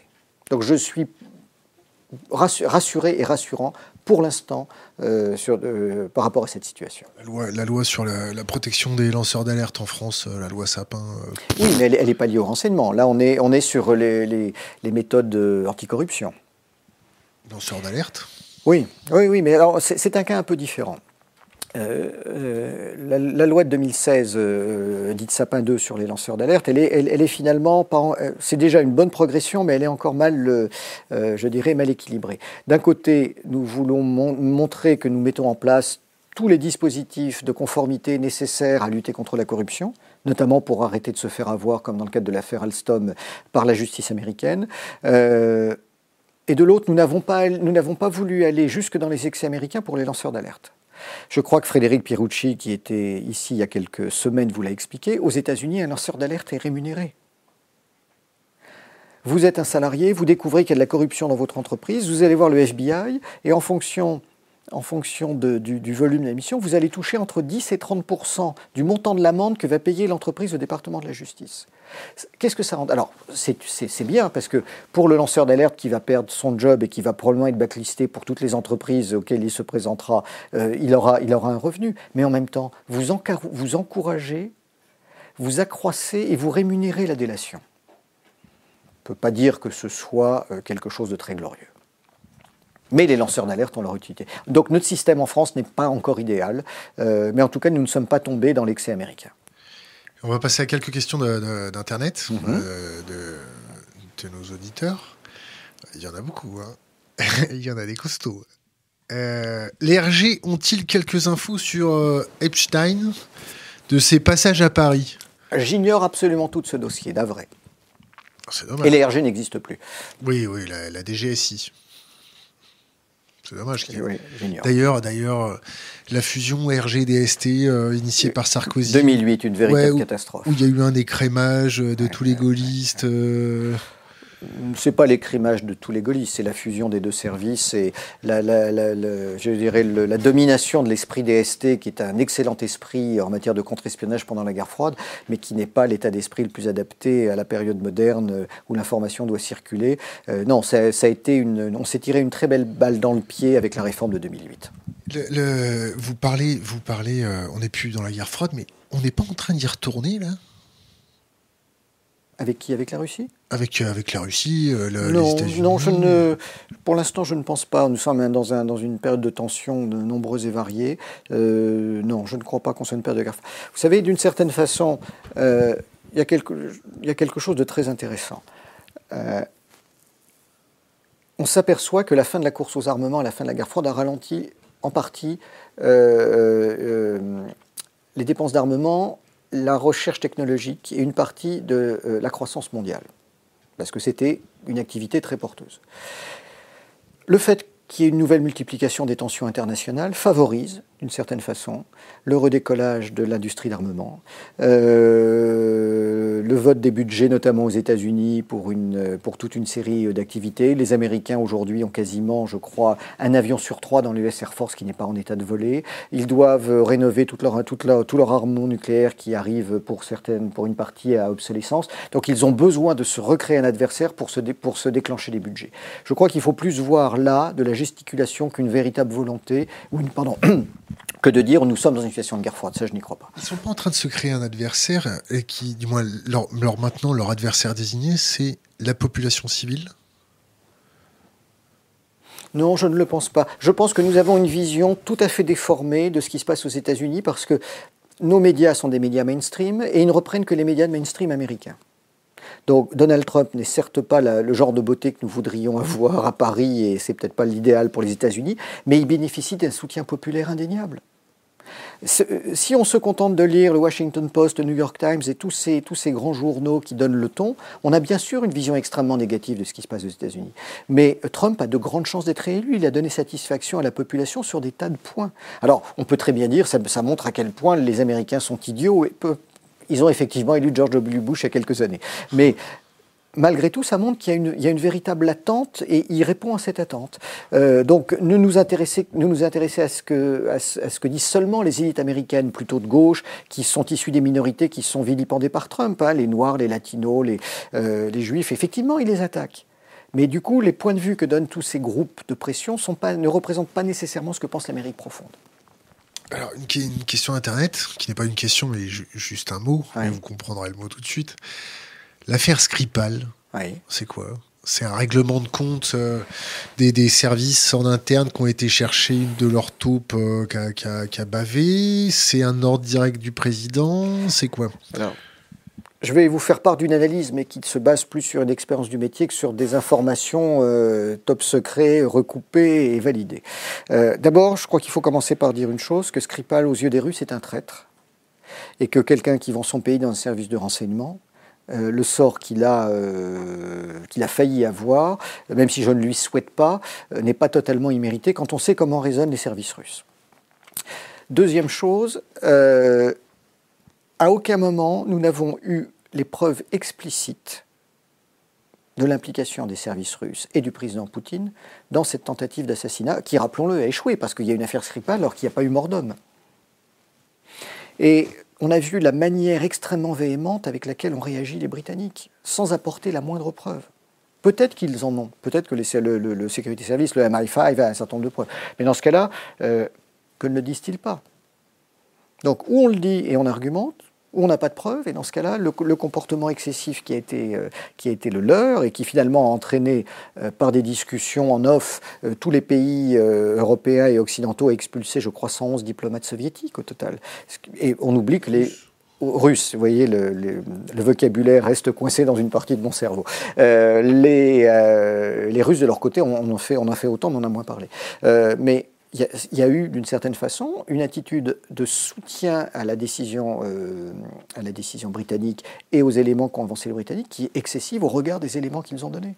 Euh, alors peut-être qu'ils ont donné des éléments confidentiels en interne à d'autres, mais en tout cas pour l'opinion, pour les experts que nous sommes qui n'avons pas accès aux informations confidentielles, force est de constater qu'il n'y a pas de preuves.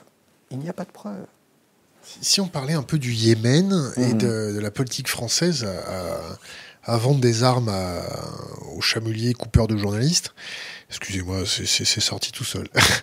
euh, euh, ça va avoir encore des problèmes.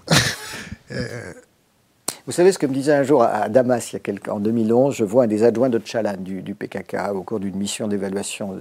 Et on se met à parler d'Arabie Saoudite. Et il me dit, c'était un kurde syrien, mais euh, non, turc comme Tchalan, mais, et il me dit, mais les Saoudiens, ces bédouins qui un jour se sont réveillés sur un tas de pétrole. Vous les appelez chameliers. J'aurais dû les appeler bédouins. Euh, donc revenons au Yémen. Euh, qu'est-ce qui se passe? La France qui envoie des canons César, euh, notre ministre des Armées qui dit mais vous savez c'est des armes défensives. on, on, tortille du cul, non? Disons qu'on nage en pleine contradiction. Euh, parce qu'on soutient euh, l'Arabie saoudite et surtout nos amis des Émirats avec lesquels les relations sont, sont, très bonnes et qui sont dans leur genre plus respectables que leurs voisins euh, qataris euh, euh, et saoudiens. il y a une imbrication de lutte. C'est pour moi quelque chose d'assez scandaleux que cette guerre au Yémen, qui n'est pas couverte comme elle le devrait par les médias, en tout cas qui commence seulement à l'être, dans, une situation absolument humanitaire horrible, qui n'est pas loin de s'approcher de celle de la Syrie qui pourtant a bénéficié d'une couverture infiniment plus, plus importante, euh, dans lequel en plus il y a une politique saoudienne de destruction systématique de, tous les, euh, de tout le patrimoine archéologique, euh, des hôpitaux. Alors et, nous soutenons ça, directement ou indirectement, par de la fourniture de renseignements, par de la fourniture de munitions. Par, euh, et nous ne sommes pas les seuls. Hein. Euh, les, Américains le font encore davantage que nous, et d'autres Occidentaux. Ils sont, mais nous sommes là dans la solidarité occidentale et dans la solidarité avec nos pourvoyeurs de fonds. Mais nous n'avons cessé de prendre les mauvais choix sur l'Égypte, euh, sur la Syrie. Comment voulez-vous qu'une politique française cohérente ait lieu quand elle ne fait que des erreurs, euh, parce qu'elle essaie de combiner parfois euh, euh, des idéaux issus de la révolution démocratique, des intérêts, puis le point de vue qui leur vient des États-Unis, puis ce que peuvent dire les médias pour qu'on soit dans le mainstream? Il aurait fallu faire quoi avec la Syrie? Parce que Bachar el-Assad, n'est pas tout blanc. Ah mais c'est indéniable. Les, Bachar el-Assad pas tout. Les barils euh, pleins de TNT qui balancent euh, sur, sur des civils. Euh, des... je suis d'accord, mais c'est une guerre. Donc, espérer qu'il n'y ait pas de mort et qu'il n'y ait pas trop si dans une guerre, c'est malheureusement croire. Il n'existe pas la frappe chirurgicale croire, au Père Noël, surtout dans ces régimes-là. et les Syriens ne sont pas des enfants de cœur et ce ne sont pas des gens tendres. Et quand ils font la guerre, ils la font pas avec des gants blancs. Dans les deux, que ce soit les Syriens ou les. Puis en plus, c'est pas un régime démocratique, donc le respect de la vie humaine n'a pas la même valeur. On est tous d'accord là-dessus. Seulement, la question qu'on doit se poser, un, c'est pourquoi Bachar est-il resté au pouvoir? Soutenu par ben, ça veut population, peut-être, non? euh, Ça veut d'abord dire qu'il y a 51, 52 ou 55% de la population qui le soutiennent. Qui n'ont pas envie de se faire irakiser. Mais attendez, entre les barbus et un régime autoritaire, on préfère un régime autoritaire. Je me mets à leur place. Je, suis allé de nombreuses reprises à Damas, à Alep, pendant le, pendant le, pendant le conflit. Euh, d'abord, les destructions euh, étaient beaucoup moins importantes qu'on nous le montrait. Les images étaient, et je le dis avec, euh, avec certitude, étaient manipulées. Hein, notamment, combien de fois on nous a montré des images de Gaza à feu et à sang pour simuler les combats d'Alep J'étais encore l'année dernière à Alep. Les trois quarts de la ville, à part des éclats d'armes légères, sont à peu près intactes. Hein, les gens, ils mangent des glaces. Euh, euh, on trouve, c'est ça qui est merveilleux en Syrie, c'est quand même le seul endroit du Proche-Orient où on trouve une mosquée entourée d'églises ou une église entourée de mosquées. Il y, avait vraiment une cohabitation des religions entre les, catholiques, les grecs orthodoxes, les sunnites, qui était absolument extraordinaire. Et ça, pour des Saoudiens, pour des Qataris, c'est insupportable. C'est absolument insupportable. Alors encore une fois, Bachar n'est pas un saint, nous sommes d'accord.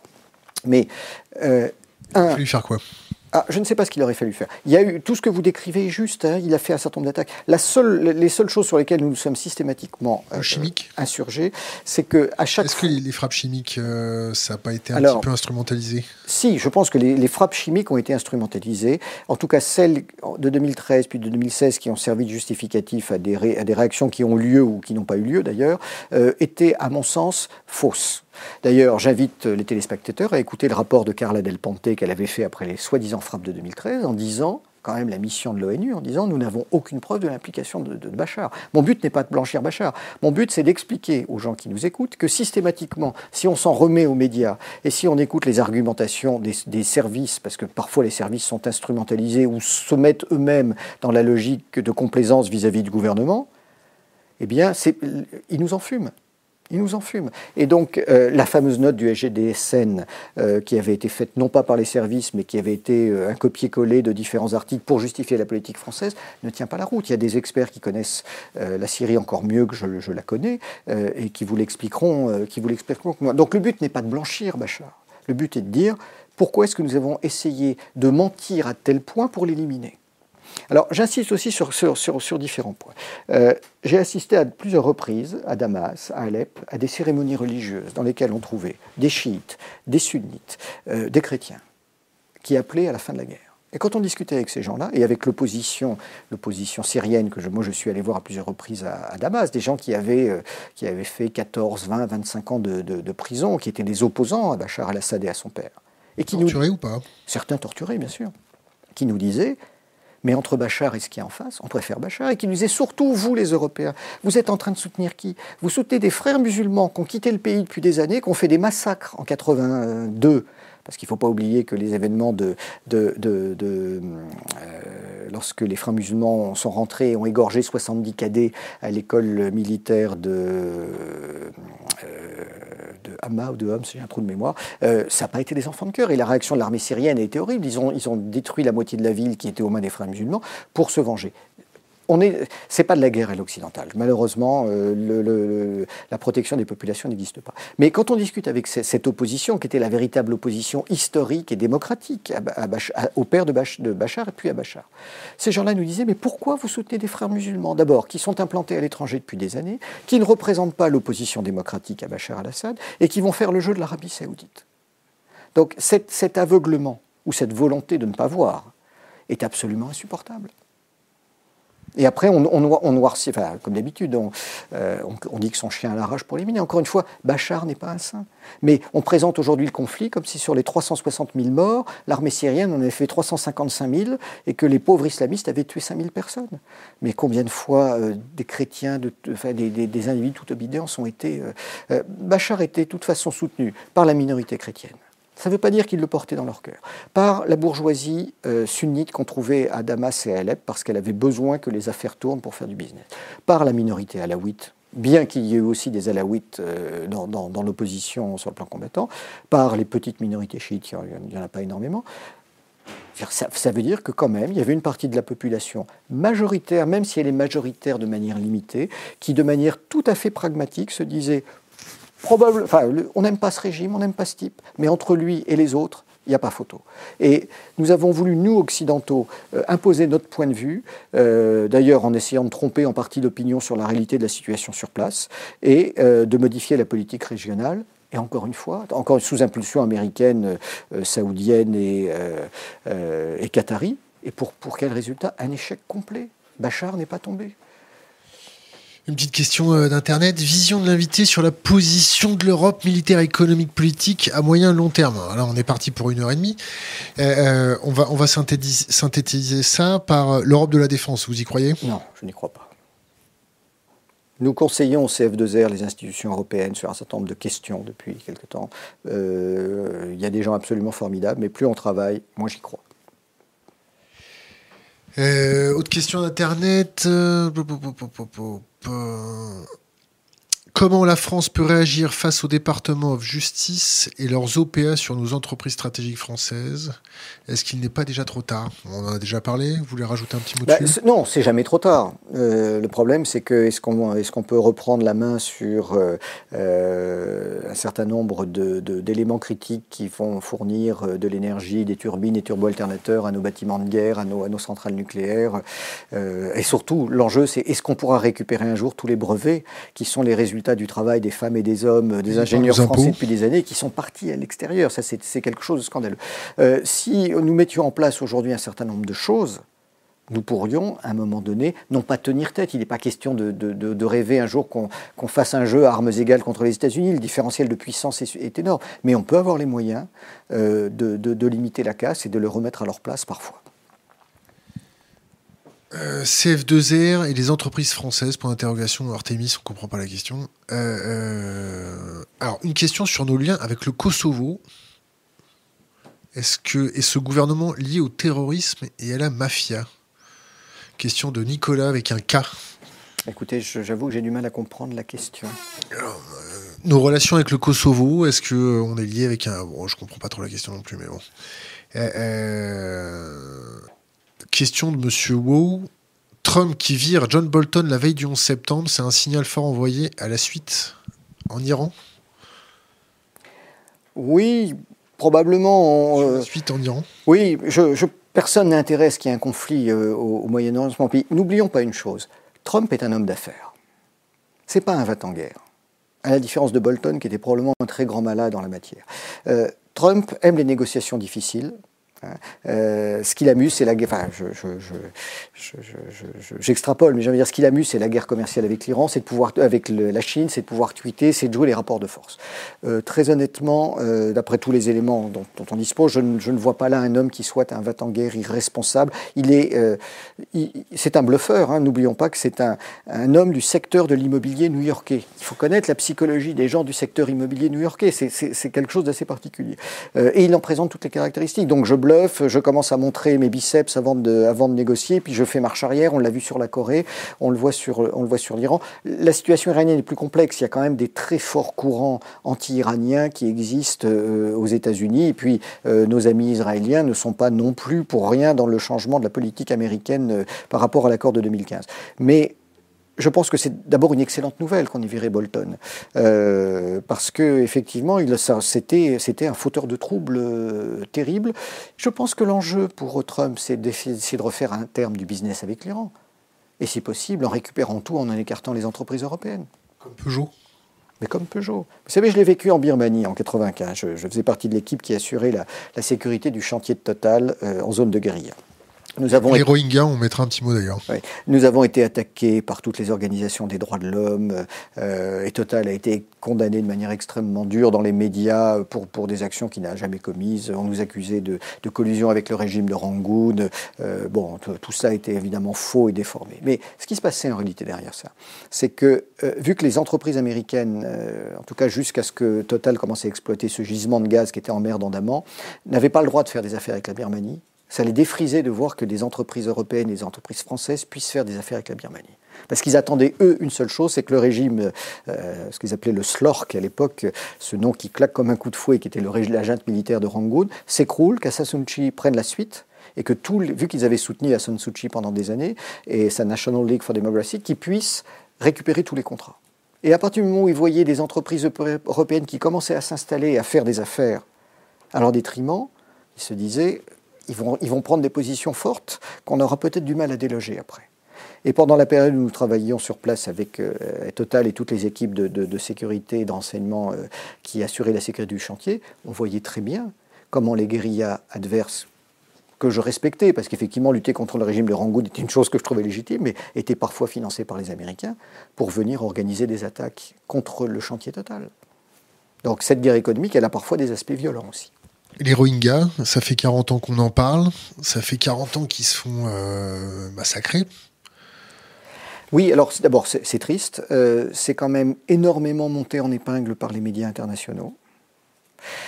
Je, je, me suis peu intéressé, je connais bien sûr le pays où j'ai vécu, je me suis peu intéressé à cette question-là parce que, euh, tout simplement parce que j'ai pas le temps en ce moment. Mais le seul élément qui m'a frappé depuis le début, c'est qu'il y a plusieurs communautés musulmanes en Birmanie. Or, seule celle-ci est poursuivie. Seule celle-ci a attaqué aussi des postes de police. Alors je ne dis pas que ce sont eux qui ont provoqué les choses, ils sont victimes. Persécutés depuis un certain nombre d'années, ils en ont peut-être un peu marre, non? Oui, mais les choses ne sont pas aussi simples que ça. Après, la réaction a été totalement excessive de la part du gouvernement birman. Mais regardez, jamais Hassan Suu Kyi n'a pris une position claire sur le sujet. on est sur un dossier qui n'a jamais été vraiment étudié en détail. Encore une fois, il y a des massacres humanitaires indéniables une question, une Internet qu'on va un peu muscler. vous croyez à la théorie de l'effondrement? Est-ce que vous pensez que les marchés financiers vont tenir le coup? Est-ce que vous pensez qu'on qu'on est-ce qu'on va dans le mur? Est-ce qu'on va dans le mur très vite avec des gens aveugles au volant? D'abord, je ne suis pas économiste et j'ai beaucoup de mal euh, à me faire. Oui, oui, non, non, mais peut-être. ce que je veux dire à travers ça, c'est que ça fait partie des questions que je me pose. Et d'ailleurs qu'on étudie euh, en partie avec l'équipe. Euh, même si j'essaie d'être neutre, ne serait-ce que sur le débat, faut-il rester ou sortir de l'euro, quels seront. On a un mal fou à faire à, faire, euh, à se faire un point de vue, même en écoutant les meilleurs experts des deux camps. Alors, sur l'effondrement économique mondial, je veux dire, les, critères qui nous intéressent en ce moment, c'est il y a quand même beaucoup, beaucoup de cash et d'argent qui circulent partout. Partout. Euh, pourquoi est-ce que cet argent-là n'est pas investi? On pourrait, à quelque chose près, quand on voit les sommes d'argent qui circulent, résoudre le problème du développement de l'Afrique en deux ans. Bon. Euh, parce que effectivement, tous ceux qui sont derrière ces, masses monétaires énormes, euh, virtuelles qui circulent, sont dans la recherche de retour sur investissement et non pas sur le, sur le développement international. Euh, et donc, il y a de plus en plus une déconnexion entre une économie réelle et une économie virtuelle. et j'avoue que ça, ça, donne le vertige, mais j'ai très honnêtement, j'ai pas la capacité pour analyser ça. Le propre d'un officier de raisonnement, c'est quand on sait quand on ne sait pas. ou de sortir ses rames pour, pour se barrer. c'est ça? Euh, euh, on arrive à la fin de notre interview. Euh, est-ce que vous pouvez nous donner trois livres à lire? Alors, Le secret de l'Occident de David Cozandé, qui est un physicien suisse euh, je, crois que c'est paru dans la collection Champ Flammarion, c'est un petit livre jaune. C'est un livre absolument extraordinaire qui explique, en dehors de toute théorie euh, raciste, la raison pour laquelle l'Europe et l'Occident ont dominé le monde ah, pour des raisons historiques, pour des raisons géographiques, climatiques. C'est un livre qui est tout à fait remarquable. Alimentaire non, il y, a des, expressions, euh, il, y a des, explications sociopolitiques. Ce livre est, connu dans les milieux universitaires. Il est trop méconnu parce qu'il est tout à fait, euh, il est vraiment tout à fait remarquable. Et je pense que c'est aussi une antidote merveilleuse à la culpabilité dans laquelle nous vivons aujourd'hui vis-à-vis d'un certain nombre de, euh, comment dire, de, personnes, alors de nos sociétés ou du tiers-monde, qui veulent nous faire regretter notre passé et ce qui a été, euh, ce qui a été produit et ce qui était devenu depuis, des années. Donc ce livre fait, vraiment partie pour moi euh, presque des explications géopolitiques méconnues qui méritent d'être euh, approfondies. Euh, et je le dis d'autant plus que Cosindé est à la fois suisse, donc issu d'un pays qui n'a pas de décision coloniale, et qu'il est physicien et pas du tout géopolitologue. Donc c'est une, une analyse extrêmement intéressante qui n'a d'ailleurs aucune portée, euh, qui n'a aucun jugement, aucune portée morale et, et qui est factuellement extrêmement intéressante. je coupe. Vous pensez qu'on va dans le mur ou pas? On a beaucoup de signes qui nous amènent, qui nous amènent à penser qu'on va dans le mur. En tout cas, l'évolution de nos sociétés est quand même extrêmement, extrêmement préoccupante. Alors, est-ce que c'est la période de trouble qui caractérise le passage d'un ancien système à un nouveau système? Est-ce que nous allons être dans une période de trouble permanente et que finalement on va trouver des façons de gérer les équilibres instables? Ou est-ce que nous allons dans le mur? C'est extrêmement difficile à dire. Euh, ce que j'observe, c'est que ce qu'on voit comme crise dans la cité française, on le voit tout aussi bien dans les pays voisins avec lesquels nous, nous travaillons assez régulièrement. Croyons pas que l'Italie va mieux, que l'Allemagne va mieux. Il y a des points positifs, il y a des points négatifs. Euh, euh, la crise en Grande-Bretagne est absolument ahurissante pour ce pays qui a été pendant longtemps d'une stabilité et une référence terrible. Je crois que l'autre problème que nous mesurons peu, il, est, enfin, il y en a quelques-uns, qui sont pour moi des critères importants, c'est que nous sommes dans des sociétés de plus en plus éruptives et donc qui vont générer le, ralliement d'individus à des causes de plus en plus extrêmes. Pourquoi? Parce que nos sociétés aujourd'hui se caractérisent par un accroissement du temps libre et du désœuvrement. On rentre plus tard dans la vie active, on est au chômage une partie de sa vie active, et quand on termine sa carrière, on est en retraite et on a beaucoup de temps libre. Donc il faut meubler le temps libre. Deuxième élément qui est concomitant, nous sommes dans une période de recherche de sens ou de perte de valeur, peu importe on le dit. Donc ça veut dire que le temps libre va être en plus orienté. On va chercher quelque chose qui nous donne un sentiment de, nous raccrocher à une, valeur qui peut guider notre vie. Et troisième aspect, nous avons les technologies de l'information. Qui fait que vous mettez les trois piliers ensemble, vous avez l'explication de la montée en puissance de mouvements d'extrême droite, d'extrême gauche, d'animalistes, d'écologistes radicaux, d'anti-avortement, et avec en plus des phénomènes très intéressants, c'est que les individus et je pense que nous tous, nous, en sommes l'expression d'une certaine manière, nous attendons systématiquement la satisfaction immédiate de nos aspirations. Et donc, si nous ne sommes pas satisfaits de ce que nous exigeons en tant que citoyens consommateurs dans la journée, dans le mois ou dans l'année, nous passons à l'action contestataire ou violente. Et on voit, quels que soient les sujets aujourd'hui, cette, cette, cette, cette dérive vers les extrêmes. Notre-Dame-des-Landes. Euh, Notre-Dame-des-Landes, les extrêmes. Vous êtes allé les voir un peu les Oui, mais ce que je veux dire, c'est essayer de développer aujourd'hui. Vous, avez été sur le terrain à Notre-Dame-des-Landes? Oui, en périphérie. Je ne suis pas rentré dans les zones. Vous n'avez pas pu rentrer? Parce que je n'ai pas cherché à le faire. Ce qui m'intéressait, c'est de. Un renseignement de terrain, mon ami. Bien évidemment. Mais il y a des gens qui font ça et qui sont payés pour le faire. Mais je, termine. Notre-Dame, on a un exemple, c'est la convergence des luttes. On va trouver des. encore une fois, je ne porte pas de jugement de valeur sur le fait, on, pourrait en parler plus longuement, mais ce qui m'intéresse, c'est le phénomène sociologique qui est derrière ça. Des sociétés ultra éruptives du temps libre, du désœuvrement. Alors si on rajoute à ça de la crise économique, personne pour donner le sens. Le deuxième élément important, c'est que nous sommes dans des sociétés où il n'y a plus de différentiel entre les élites et la population. Il y a encore une ou deux générations, nos parents et nos grands-parents pouvaient dire, les gens qui nous gouvernent savent ce qu'ils font, ils ont fait des études. Aujourd'hui, nous avons tous, dans l'environnement des gens qui sont au pouvoir, le même niveau d'études.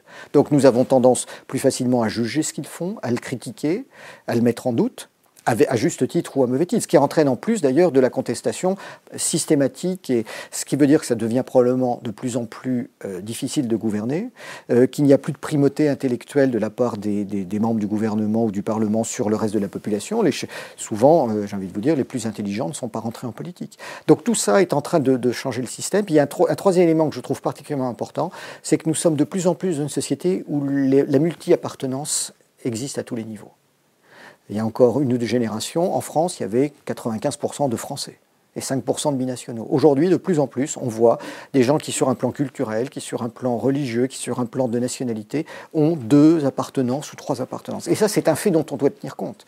Mais sur les notions de patriotisme, sur les notions d'homogénéité d'un groupe, c'est en train de... Et quand on commence à mettre tous ces ingrédients qui ne sont que la partie à laquelle je m'intéresse moi, je pense qu'on a déjà un mélange explosif mais il peut sortir aussi quelque chose de bien parfois d'une explosion. Deux autres bouquins? Euh, Deux autres, alors je vous ai dit Cosandé. Euh, écoutez, pour sortir un peu, lisez Les nourritures terrestres de Gide. C'est toujours merveilleusement, euh, c'est merveilleusement, merveilleusement, écrit. et puis, parce que je, je le dis, on ne lit pas assez, et surtout on ne lit plus assez de littérature. Et je crois qu'il faut lire le roman de, euh, enfin le livre de, Romain Gary qui s'appelle Ode à l'homme qui fut la France, qui est une, apologie du général de Gaulle, mais qui est absolument merveilleuse. On a l'habitude de toujours terminer notre interview euh, par euh, laisser un conseil pour les jeunes générations, une, bouteille à la mer, quelque chose d'impérissable sur les réseaux. Laissez un conseil pour les jeunes générations. lisez, travaillez, mettez les choses en doute, mais c'est ça. Éric Denessé, merci. Merci de votre invitation.